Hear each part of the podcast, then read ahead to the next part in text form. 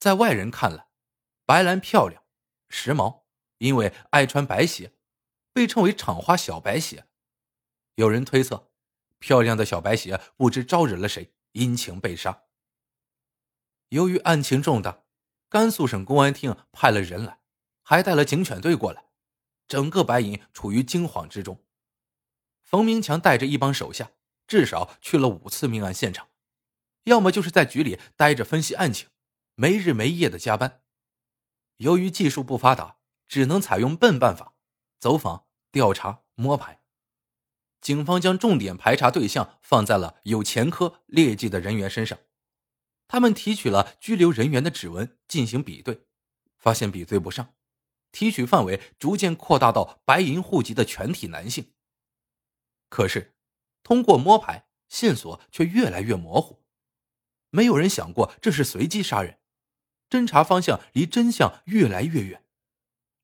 六年时间过去，警方依然一无所获。就在这时，又接连发生了两起命案。一九九四年七月二十七日，白银市供电局食堂十九岁的女工石小静死在了供电局宿舍里，被室友发现时。石小静躺在床上，颈部被薄刃切开，上身、后背有锐器伤四十三处，血液呈喷射状布满整面墙。刑警分析，这说明是迎面捅的。又是同样的手法作案，警方立即将两案并案侦查。白银连环强奸杀人案的专案侦查之间案未为此，警方发现，在单身宿舍的公共洗衣房里留下了一滩血水。凶手曾在此清洗身体，离开前，他还在宿舍门拉手上留下了一个血指纹，这让警方觉得权威受到挑战。凶手根本不做任何掩饰，只学店长店的。当时，人们曾怀疑凶手是与石小静在保卫科做干事的哥哥结了仇，泄愤杀人。但是四年后，一九九八年七月三十日。在白银供电所计量所四楼四幺四号家中，八岁女童姚某被害。案发地离石小静宿舍的直线距离不有朋友的如果说第一起命案是泄愤，那第二起就不得不让人怀疑这是无差别杀人。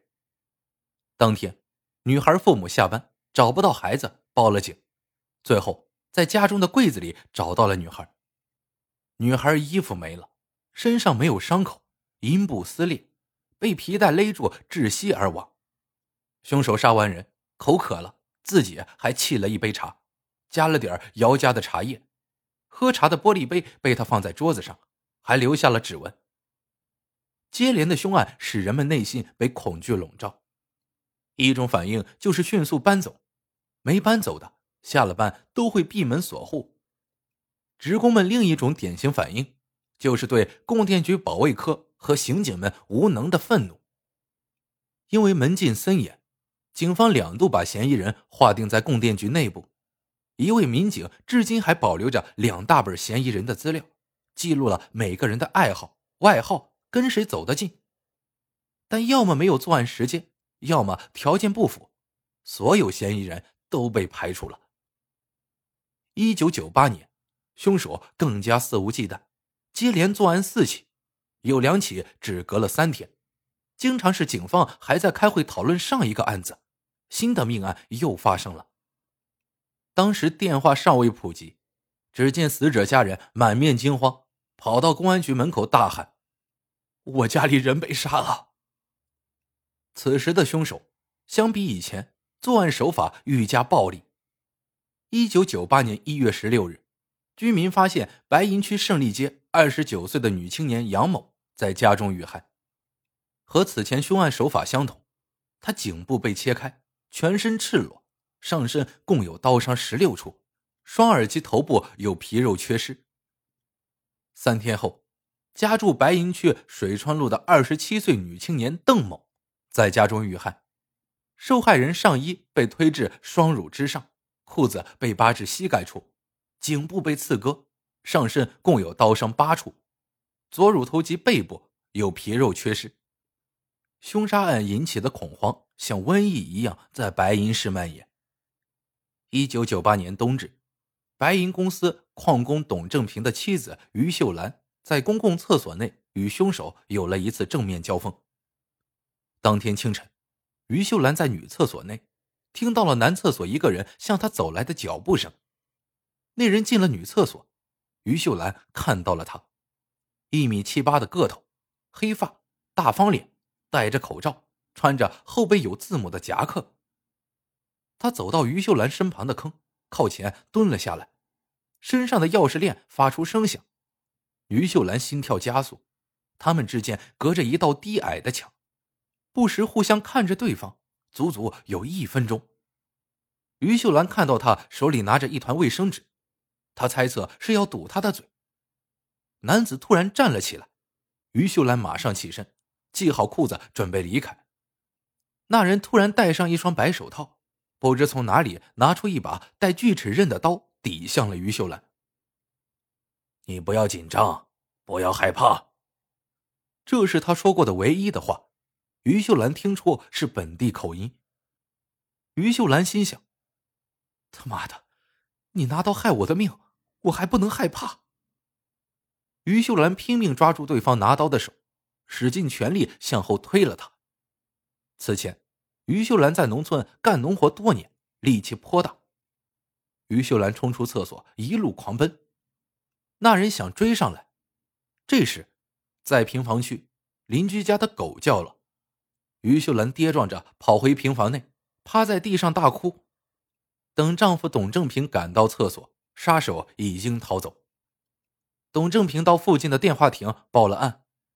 经警方调查，该案和之前的案件串案。这个串案是指不同案件存在联系的，放在一起侦查。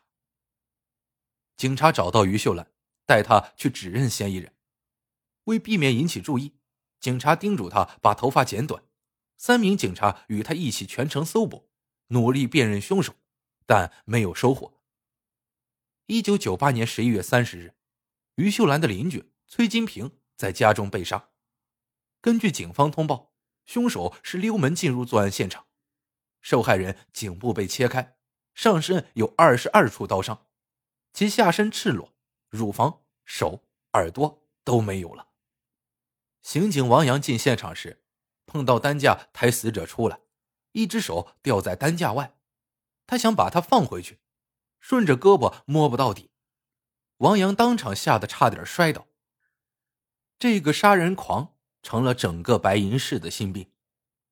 尽管警方始终保持着内紧外松的政策，绝少有关此案的正式文件对外流传，但白银的脉搏还是被改变了。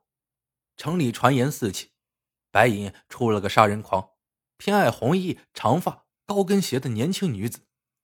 还有传言称，凶手的前女友喜欢穿红色衣服，后来两人闹掰，所以他怀恨在心。